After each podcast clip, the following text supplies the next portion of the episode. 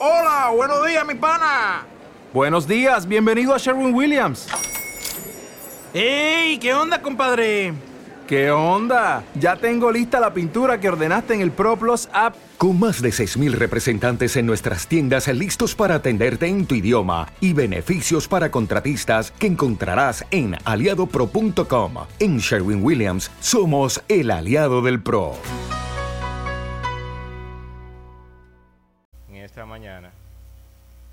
Favores que te pido, Padre, en el nombre de Jesús. Amén. Bien, el primer libro de Samuel es un compendio quizás que nosotros encontramos dos libros, primera y segundo. Sin embargo, en el canon hebreo está todo unido como un solo libro. Y la ubicación en el canon que ocupa estas, estos libros de Samuel están ubicados dentro de los libros que son identificados dentro del canon como profetas posteriores. Y es decir, junto con Josué, jueces, primera y segunda de Samuel, primera y segunda de Reyes, es el compendio de estos libros que nosotros conocemos en el Antiguo Testamento. Eh, Samuel, como cuando nosotros iniciamos y vemos los primeros capítulos de este libro de Samuel, encontramos una historia asombrosa, donde milagrosamente Ana obtiene la bendición de Dios al clamar a Dios, al suplicar a Dios para que le diera el privilegio de tener hijo. Y Ana había propuesto en su corazón, había hecho una promesa de que de tener ese hijo lo dedicaría totalmente a Dios. Y ciertamente fue así como Ana también lo hizo. No solamente prometió, sino que también Ana cumplió su promesa al dedicar su hijo Samuel a Dios. En el capítulo 1, al final, nosotros vemos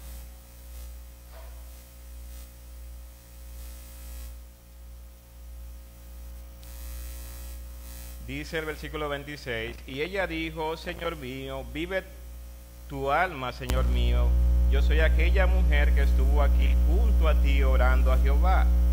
Por este niño oraba, y Jehová dio lo que le pedí.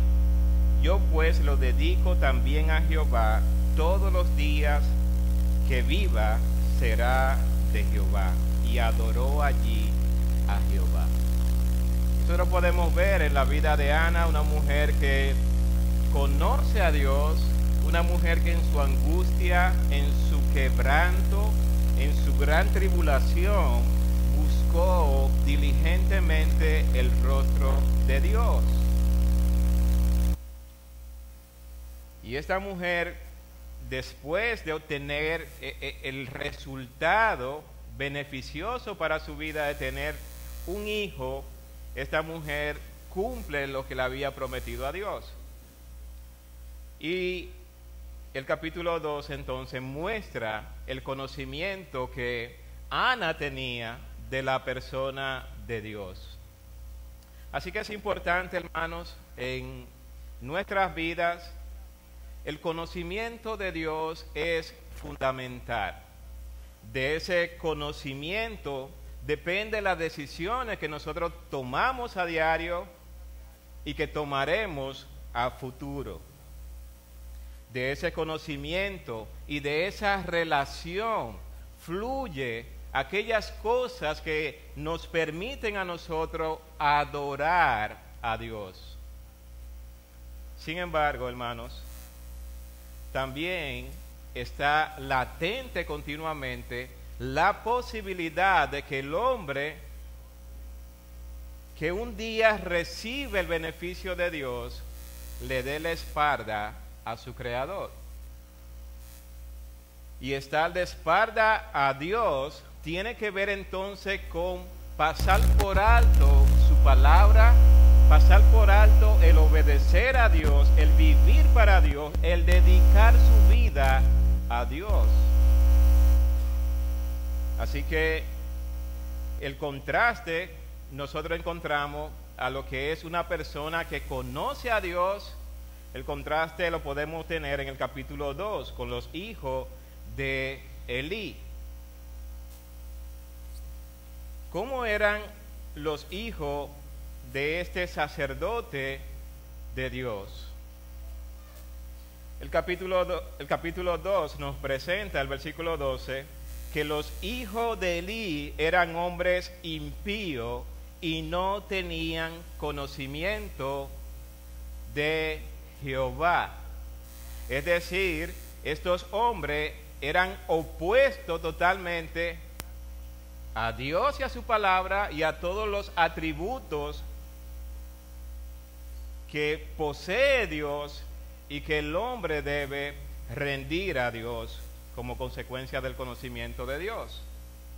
La palabra impío es una palabra compuesta donde pius, que es la, palabra de la que se deriva, luego tenemos impío, que es una combinación con un in, que es una negación de lo que se va a decir a continuación, pero pius tiene que ver más con todo lo que es honorable, todo lo bueno, todo lo agradable todo lo que es de buen nombre, todo lo que tiene virtud. Pero cuando a esa palabra le colocamos in, estamos diciendo que se opone entonces a todo lo que es bueno, entonces todo lo que es malvado, impío, todo lo que es desagradable delante de Dios, todo lo que es reprobado. Sin embargo, nosotros vemos que los hijos de Eli tenían esta característica. Este hombre era un profeta de Dios que servía a Dios. Sin embargo, sus hijos tenían estas características. Impíos y no tenían conocimiento de Jehová.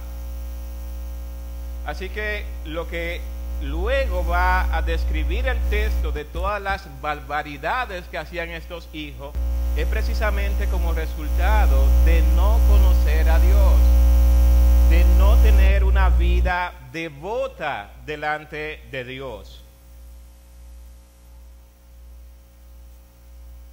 Y estos hijos entonces hacían pecar no solamente la casa de su padre, hacían pecar a todo el pueblo por su manera de andar, de caminar y de vivir. De a Dios sin conocimiento de Jehová. Y aquí en el capítulo 8 entonces nosotros vemos que el texto nos presenta, aconteció que habiendo Samuel envejecido, y Samuel es un personaje muy notable en todo el Antiguo Testamento, es el último de los jueces que juzgó al pueblo de Israel, pero también era un profeta de Dios, pero también era un sacerdote, un juez para el pueblo. Así que la, escritura nos está presentando que cuando Samuel ha envejecido, se contempla que los años que éste tenía era aproximadamente entre 55 a 65 años. Y que luego de haber envejecido en cierta forma, él pone o coloca a sus hijos por jueces sobre Israel. Y esta es una manera quizás de continuar llevando a cabo la, las acciones que Dios le había otorgado a este hombre, colocar sus hijos en estas posiciones. Versículo 2 y el nombre de, su hijo primogénito era Joel, y este nombre significa Jehová es Dios. Jehová es Dios, Joel. Y el segundo, y el nombre del segundo, Abías, que quiere decir Jehová es Padre.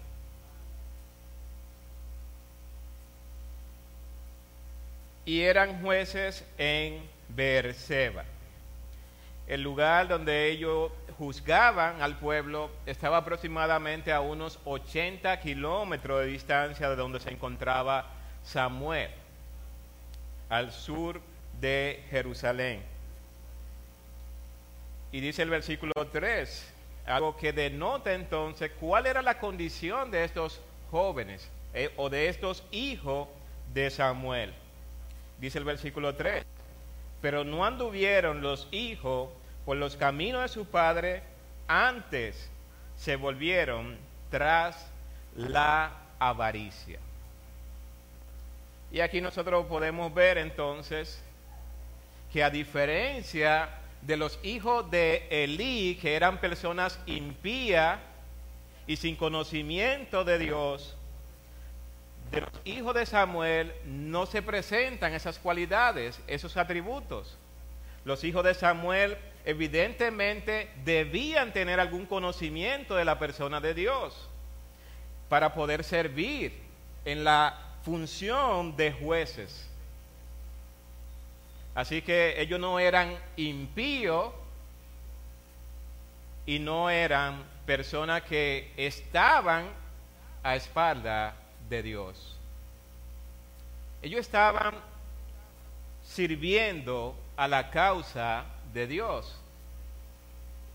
Sin embargo, el texto nos presenta que ellos no anduvieron por el camino de su padre. Y eso demuestra entonces que aunque estos estaban en un lugar de servicio para el pueblo, el camino que ellos decidieron voluntariamente seguir fue un camino diferente al que su padre había transitado. Ellos habían decidido tomar un camino diferente al de su padre. Y esto nos llama mucho la atención, porque al mirar la vida de Samuel, la devoción, la entrega, una entrega completa al servicio del Señor, un apego y un celo por las cosas del Señor incomparable, una devoción a Dios y que no tenía devoción a nada más, sino solamente a Dios. Sin embargo, sus hijos lo primero que hacen es no seguir sus pisadas.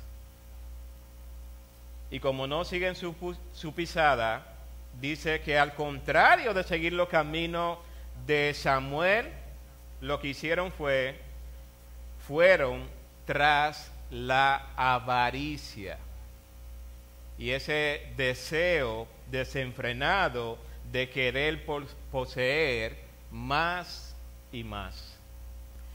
Aquí podemos notar entonces, hermanos, que lo que hace que estas personas den la espalda a Dios es la contemplación de poder obtener riquezas materiales, posesiones materiales en esta tierra, antes que vivir para agradar y glorificar el nombre de Dios.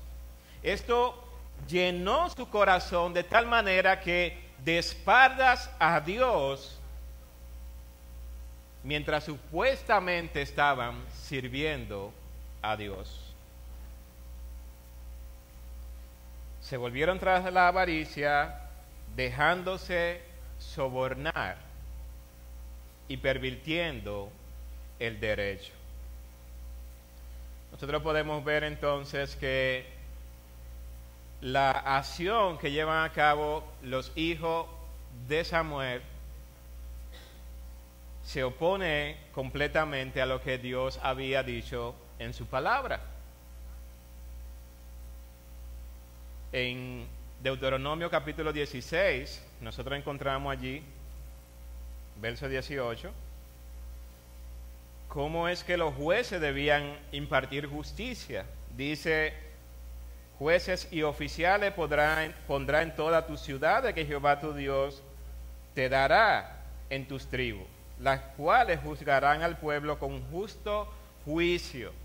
No tuerza el derecho, no haga asesión de persona, ni tomes soborno, porque el soborno ciega los ojos de los, de los sabios y pervierte las palabras de los justos. La justicia, la justicia seguirá para que viva y heredes la tierra que Jehová tu Dios te da. Así que había un mandamiento en la ley que era muy específico. No tomar soborno, ser el derecho. Y esto tiene que ver entonces con la aplicación de lo que es la justicia. Sin embargo, los hijos de Samuel habían decidido darle las espaldas a Dios y caminar en dirección de la avaricia. Esto trajo como resultado entonces que los ancianos del pueblo, los representantes de cada tribu de la nación, las personas honorables de, la nación de Israel, se reunieran entonces, dice el versículo 4, entonces toda rama, a Ramá, para ver a Samuel. Y le dijeron, he aquí, tú has envejecido y tus hijos no andan en tus caminos.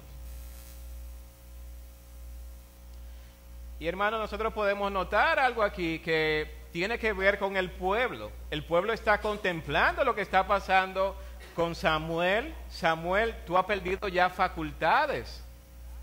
Quizás en declive de tu ejercicio, de tus acciones, de tu labor para con el pueblo. Y la evaluación no solamente incluía entonces a la persona de Samuel, sino que también incluía a sus hijos. tú has envejecido, pero ¿sabe qué? Tus hijos no están andando en tus caminos. Y esto entonces lo lleva a ellos, al pueblo, a tomar una conclusión. Y esto que va a decir a continuación es importante, hermanos. Porque la manera de cómo nosotros evaluamos las situaciones, las adversidades, demuestra también lo que hay en nuestro corazón. Esas dificultades ponen en evidencia lo que existe en nuestro corazón. Dice, por tanto, constituyenos ahora un rey que nos juzgue como tienen todas las naciones. Y es interesante, hermano, porque uno puede decir, pero no sé, quizás habían otras opciones que yo podía considerar. Dios había levantado muchos jueces anteriormente. Dios había levantado a Sansón en una ocasión cumplió su propósito, luego Dios levanta a otro. Sin embargo, en esta ocasión nosotros vemos que la conclusión a la que llega el pueblo es precisamente a rechazar. Ellos no quieren que sea renovada. Ellos no, ellos no pretenden continuar con un modelo que para ellos no está funcionando. Queremos, constituyenos ahora un rey que nos juzgue como tienen todas las naciones. Versículo 6. Dice, pero no agradó a Samuel esta palabra que dijeron y hermanos, quizás uno pensaría que la, razón por la cual no le agradó a Samuel estas palabras es porque lo evaluaron deficiente a él mismo y evaluaron la deficiencia de sus hijos. Uno diría, bueno, quizás por eso a él no le agradó. Sin embargo, el texto nos demuestra a nosotros que lo que le desagrada a Samuel, dice el versículo 6, pero no agradó a Samuel estas palabras que dijeron, danos un rey que nos juzgue. ¿Y qué hizo Samuel? Y Samuel oró a Jehová. Es interesante que ante las adversidades también saca de lo que hay en su corazón, de lo que hay en su tesoro. No es una respuesta emocional la que está dando aquí Samuel. Samuel está impactado por esta petición que está haciendo el pueblo y al estar impactado y en cierta forma indignado ante esta petición, Samuel lo que decide hacer es orar buscando el rostro de Dios. Versículo 7. Y dijo Jehová a Samuel, oye la voz del pueblo en todo lo que te digan, porque no te han desechado a ti, sino a mí me han desechado, para que no reines sobre ellos. Así que cuando Samuel va cargado, decepcionado del pueblo, buscando el rostro de Dios, su refugio, su fortaleza. La respuesta de Dios es, escúchalo y haz como ellos te están pidiendo. Y la razón es que no es a ti a quien ellos están reprobando o desechando. Ellos están desechándome a mí, dice Jehová. Así que no solamente los hijos de Samuel estaban de espalda a Dios, sino que también el pueblo, la nación, le había dado la espalda a Dios. Había rechazado el modelo de Dios para pedir un modelo moderno y actualizado que funcionara como ellos querían.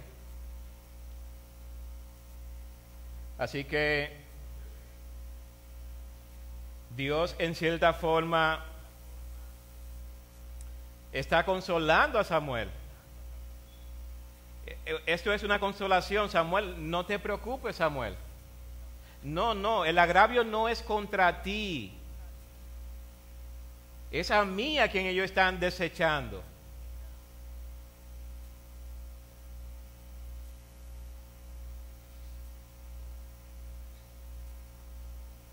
Versículo 8.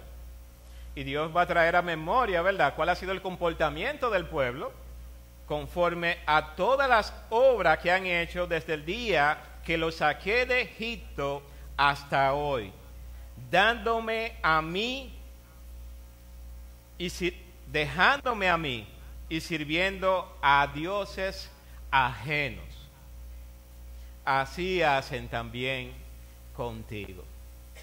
Samuel, aquí no hay nada nuevo. Este pueblo que estuvo como esclavo, subyugado, en una gran aflicción de esclavitud, este pueblo esclavo, cuando lo, lo liberté de la esclavitud de Egipto, en lugar de adorarme, de buscarme con todas sus fuerzas, con toda su mente y con todo su corazón, este pueblo me dejaba a mí yendo tras dioses ajenos. Y sabe que Samuel, eso es lo mismo que están haciendo contigo.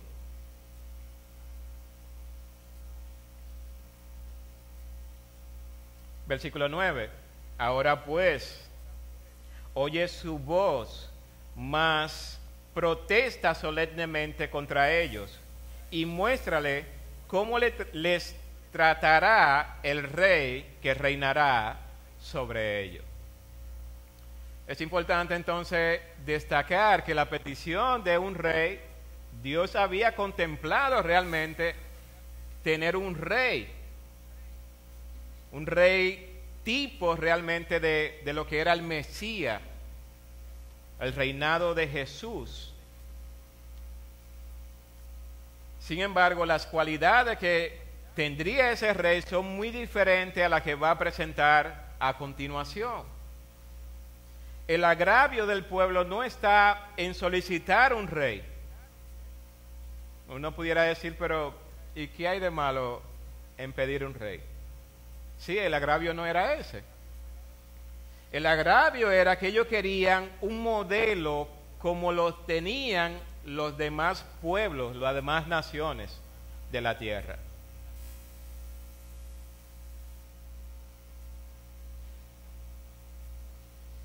Y al decirle aquí más, protesta solemnemente. Esto es como da testimonio delante de todo. Y sé claro y preciso en lo que tú le vas a presentar a ellos, Samuel. Muéstrale cómo lo va a tratar este rey que reinará sobre ellos. Versículo 10. Y refirió Samuel todas las palabras de Jehová al pueblo que le había pedido rey. Dijo pues así, así hará el rey que reinará sobre vosotros, tomará vuestros hijos y los pondrá en sus carros y en su gente de a caballo para que corran delante de su carro. Lo primero que empieza presentando es precisamente, mira, el rey que ustedes están pidiendo va a quitarle sus hijos. Ustedes van a perder sus hijos. Es decir, el sentido de pertenencia que, que tenía de sus hijos, ¿sabe qué? Se va a perder. Ya no le van a pertenecer a ustedes.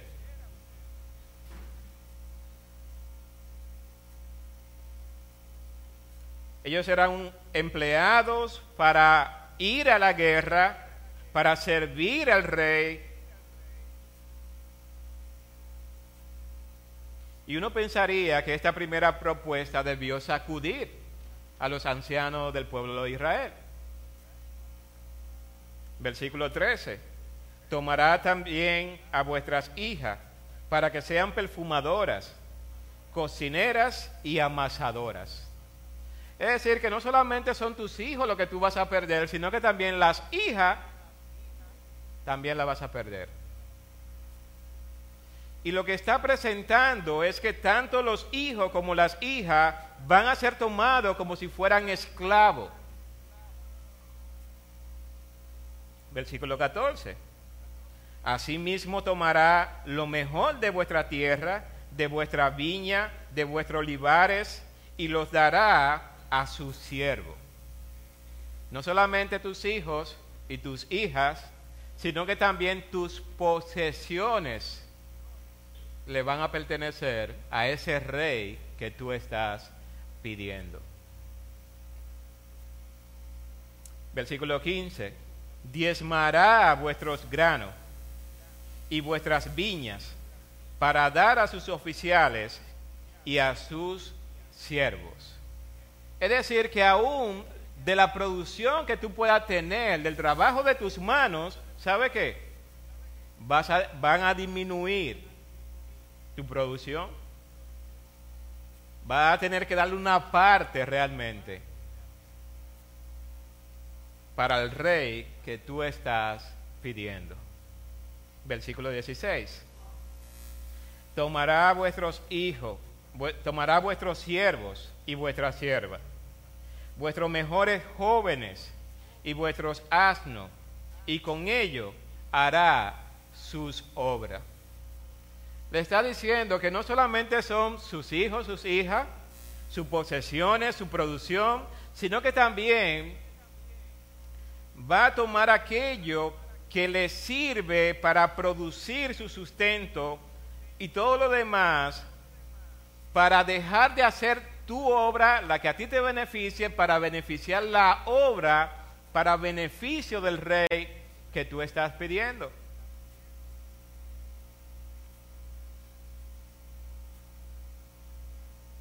Diezmará también vuestro rebaño y seréis su siervo. todas estas palabras, Samuel delante del pueblo, solemnemente, le manifiesta lo que Dios está diciendo que este rey, que ellos están pidiendo, hará con ellos.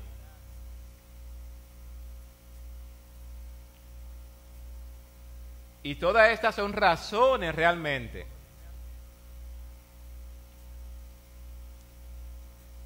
para que el pueblo pueda reflexionar, pueda meditar un momento, pueda detenerse en su anhelo y deseo de ser como todas las naciones de la tierra.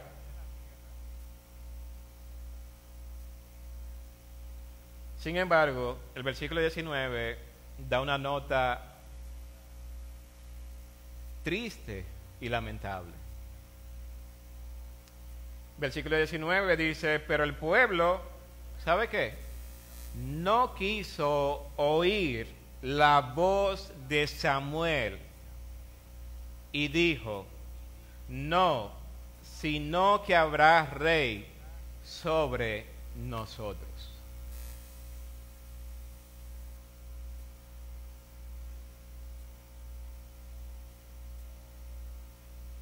El pueblo estaba de espaldas a Dios.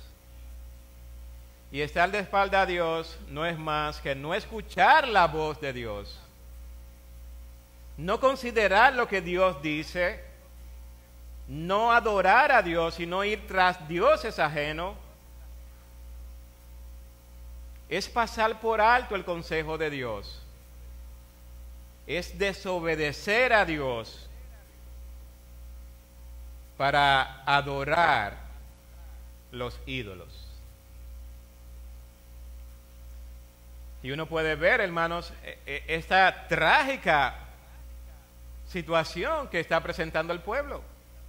Está abandonando el modelo de Dios, quien lo libertó, lo sacó de Egipto, lo sostuvo durante todo el camino, todo el trayecto, sustentándole, dándole grandes victorias, libertándolo cuando eran sometidos por los filisteos. Sin embargo, ellos deciden abiertamente darle las espaldas a Dios. Lo hicieron los hijos de Samuel y ahora el pueblo también ha decidido darle las espaldas a Dios. Eso nos hace pensar entonces a nosotros como creyentes. Nosotros como cristianos hemos sido libertados de la esclavitud del pecado, de la potestad de Satanás. Hemos pasado de tener una condición de muerto en delitos y pecados a ser libertado por el poder de Dios que resucitó a Jesucristo de entre los muertos, nos ha dado a nosotros entonces vida ahora. Y el propósito por el cual Dios nos liberta es precisamente para que vivamos para Él.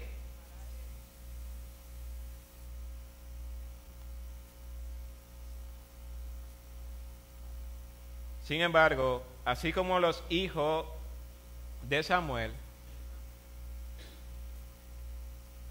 estamos delante de la posibilidad de que algunos puedan estar siendo atraídos por las avaricias, desechando el camino que conduce a la santidad, a la pureza, a la entrega, a la devoción a Dios a honrar a Dios, a vivir para Dios,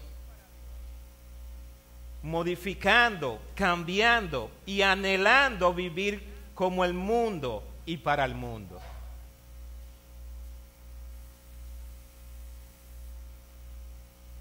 ¿Sabe que vivir de espalda a Dios es trágico?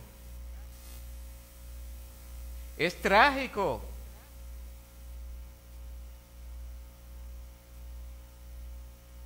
Muchas veces pensamos que podemos vivir para el mundo y, anhelar que Dios reciba nuestra vida como si estamos viviendo para Él.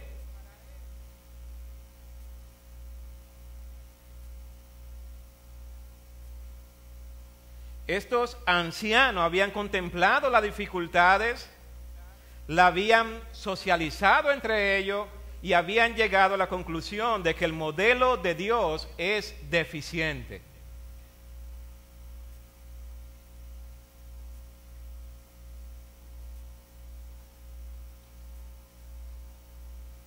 Y habían decidido entonces adoptar el modelo del mundo. Hoy en día se escucha entonces cristiano detrás de premios seculares. Cristiano que necesita motivación material para poder asistir a un culto.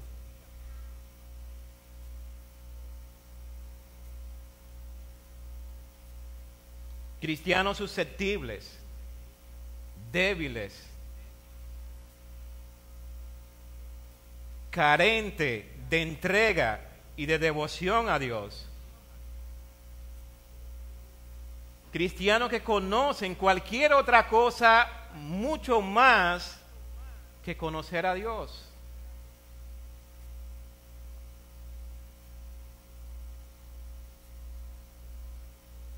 Cristiano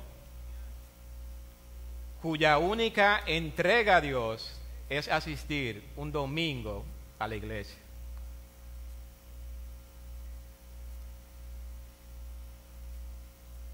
Es trágico. Es trágico darle la espalda a Dios. Es trágico vivir anhelando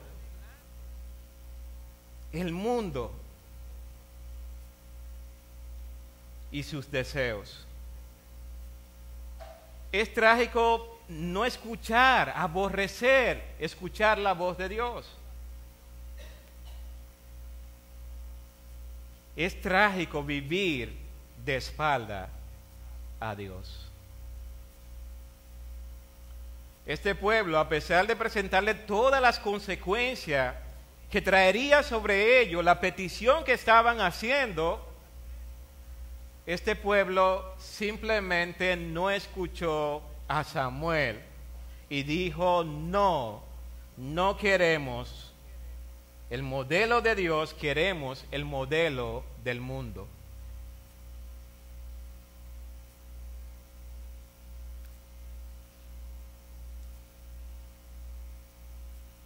Versículo 20. Versículo 20 dice, y nosotros seremos también como todas las naciones, y nuestro rey nos gobernará y saldrá delante de nosotros y hará nuestras guerras.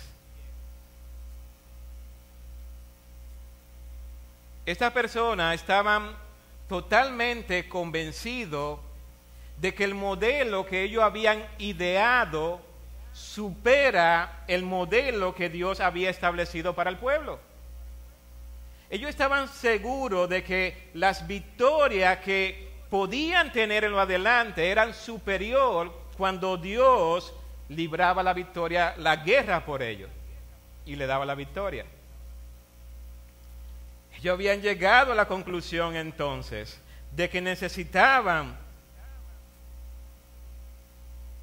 el modelo que tenía el mundo para que lo juzgue, para que le impartiera justicia.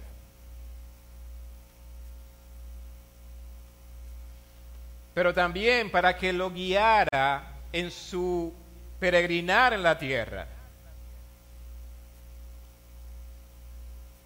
Y necesitaban a alguien que lo representara en la guerra, que lo guiara y que lo representara.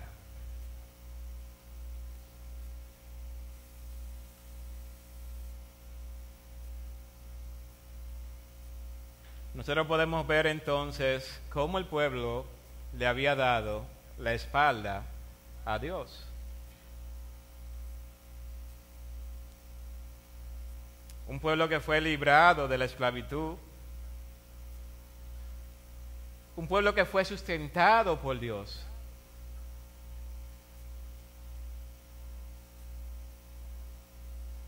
Un pueblo que no tenía atributos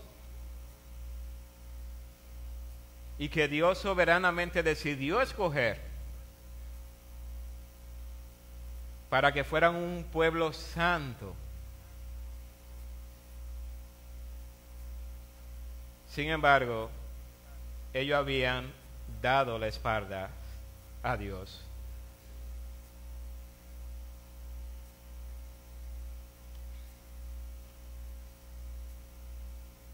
Dice versículo 21, y oyó Samuel todas las palabras del pueblo y la refirió en oído de Jehová. Las acciones que lleva a cabo entonces Samuel es una acción entonces de mostrar dónde está su refugio, dónde está su fortaleza, dónde está su relación con Dios, es buscarlo una y otra vez, buscar la guianza y la dirección de Dios.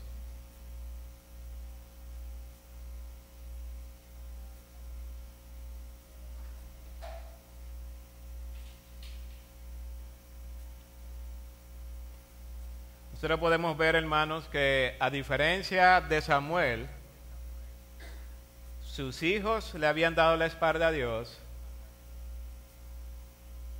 el pueblo le había dado la espalda a Dios. Sin embargo, Samuel se postraba una y otra vez delante de Dios, buscando su rostro. El conocimiento de Dios es fundamental, ciertamente, para nosotros poder discernir cuál es su voluntad para nuestras vidas.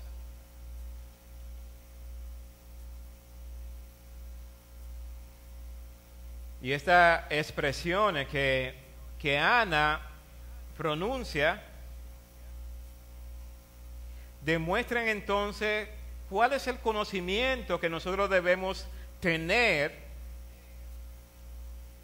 de Dios.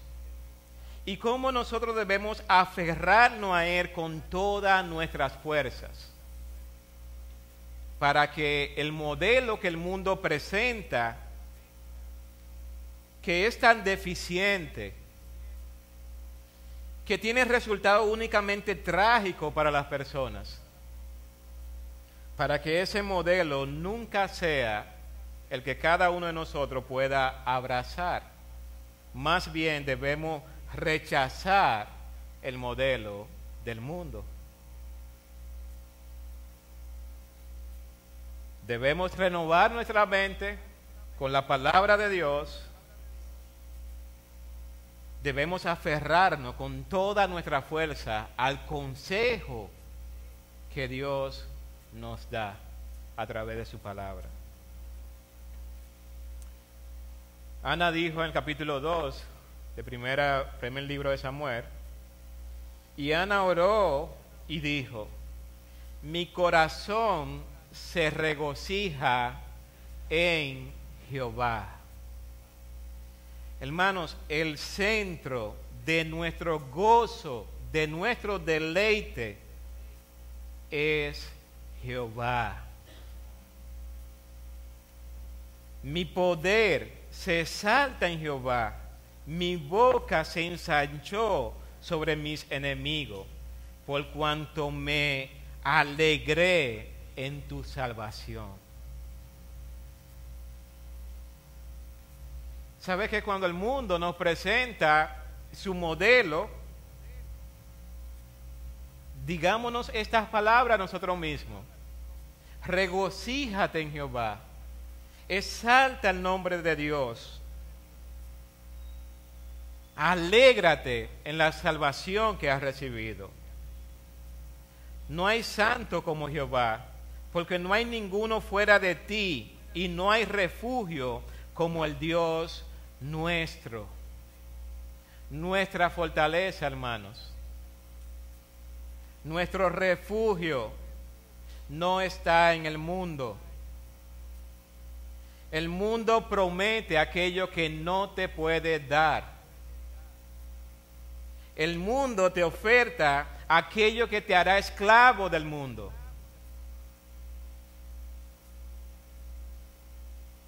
Pero ¿sabe qué? En Dios nosotros tenemos un refugio y no hay refugio como nuestro Dios. No multipliquéis palabras de grandeza y altanería.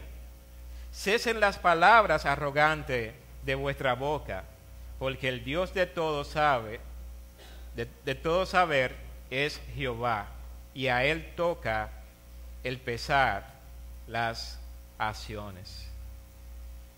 La altivez del mundo, la gloria del mundo, la arrogancia, la soberbia del mundo.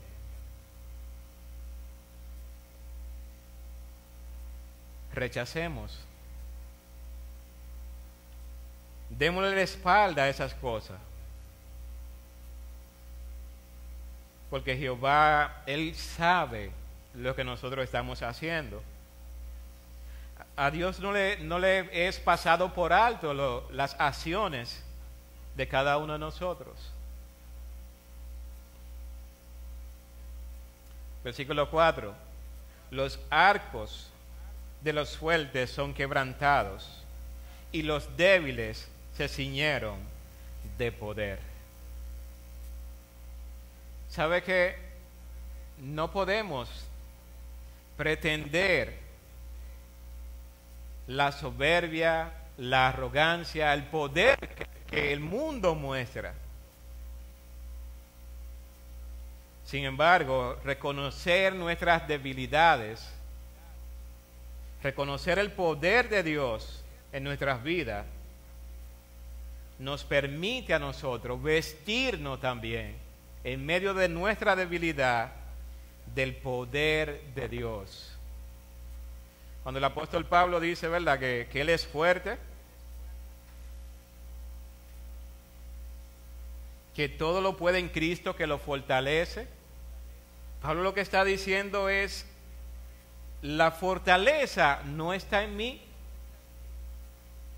la fortaleza está en Cristo. Y eso es lo que hace posible que hombres débiles puedan vivir para Dios. Dice el versículo 5, los saciados se alquilaron por pan y los hambrientos dejaron de tener hambre. Hasta la estéril ha dado a luz siete y la que tenía muchos hijos languidece. Jehová mata y él da vida. Él hace descender al Seol y hace subir. Jehová empobrece y él enriquece. Abate y enaltece. ¿Sabe que vivir para Dios tiene garantía de, todo lo que nuestro corazón necesita y anhelamos?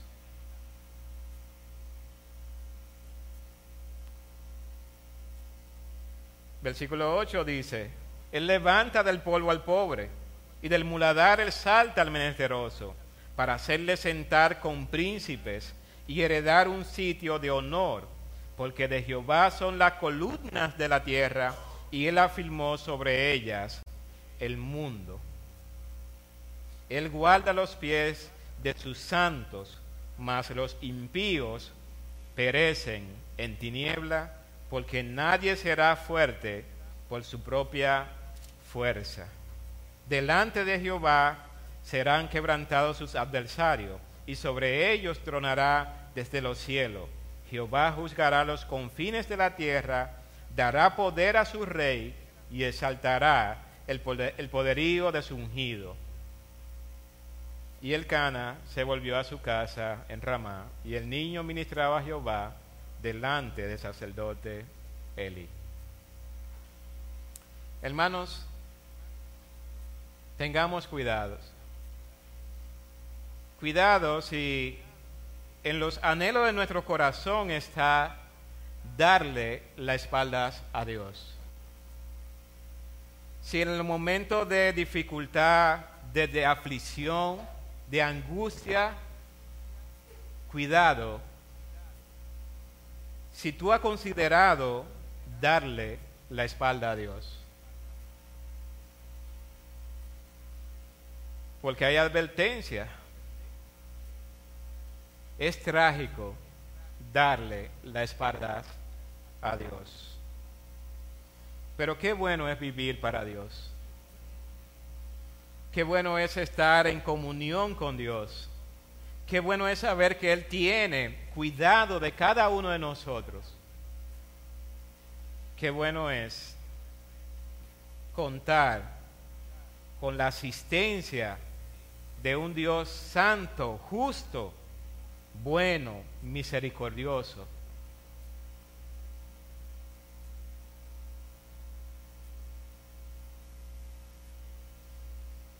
Debemos entonces meditar en un tiempo como este. Y a modo de aflicción, de, a modo de aplicación, el conocimiento de Dios debe permanecer en toda nuestra manera de vivir. Nosotros debemos reflejar que conocemos a Dios, que sabemos cuál es su voluntad, su propósito para con nosotros. Ese conocimiento de Dios debe llevarnos a desechar lo que es la hipocresía, la falsedad, el engaño, la simulación. Conocer a Dios es vivir para Él. Aquellos que no viven para Dios están de espalda a Dios. Aquellos que no conocen a Dios no pueden vivir para Dios.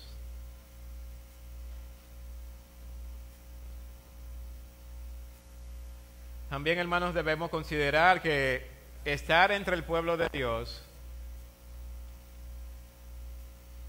no es lo que nos da a nosotros el derecho de ser hijo de Dios. El pueblo de Israel es un ejemplo. Y cómo ellos le dieron la espalda a Dios.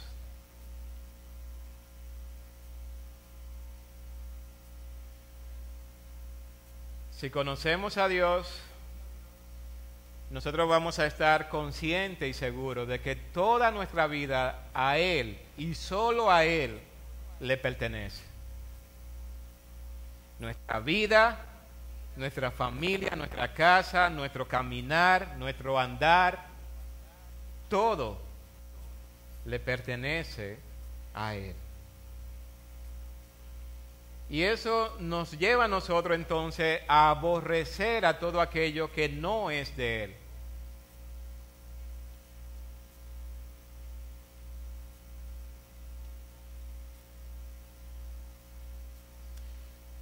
Consideremos cómo está nuestra vida entonces.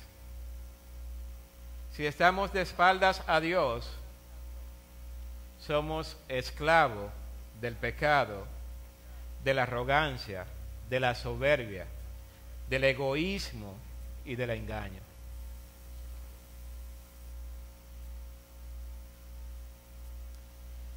Vivir de espalda a Dios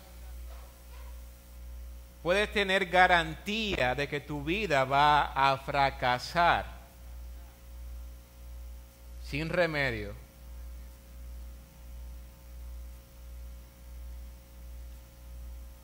Y hay un engaño en el día de hoy que se, pretende vivir la vida a, la manera de, del mundo. Yo vivo para Dios como el mundo entiende que yo debo vivir. Y no a la manera de Dios. lleno de ego y de obstinación. Sin embargo, al final de su vida se darán cuenta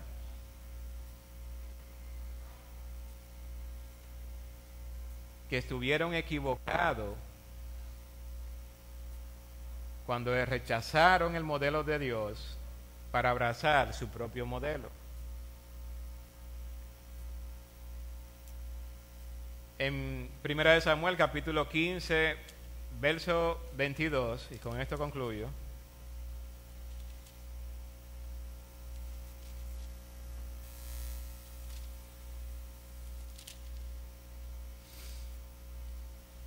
Allí hay unas palabras que dice Samuel a Saúl. Cuando éste había desobedecido a Dios, Samuel dijo, se complace Jehová tanto en los holocaustos y víctimas como en que se obedezca a la palabra de Jehová. Ciertamente el obedecer es mejor que los sacrificios y el prestar atención que la grosura de los carneros. Porque como pecado de adivinación es la rebelión y como ídolo e idolatría la obstinación. Por cuanto tú desechaste la palabra de Jehová, Él también te ha desechado para que no sea su rey. Obedecer a Dios implica entonces un conocimiento de Dios tal que nos permita vivir para Dios, pero completamente, no parcialmente, sino completamente. Hermanos, tengamos cuidado de estar viviendo una vida cristiana de espaldas a Dios, engañándonos a nosotros mismos, mientras toda nuestra fuerza, todo nuestro ser, todos nuestros anhelos son para el mundo. Cuidado. Dios quiere nuestra obediencia y esa obediencia es el resultado de conocer a Dios y de ser libertado por Él. Esa obediencia nos lleva a adorar a Dios en espíritu y en verdad. Que Dios nos ayude a vivir para Él, aferrado a Él, aborreciendo el mundo. Vamos a orar. Señor, te damos gracias. Gracias, Señor, por tu misericordia. Gracias, Padre, porque recibimos de ti aliento. Recibimos de ti salvación, perdón de pecado, vida eterna. Señor, pero ¿con qué nos estamos presentando delante de ti?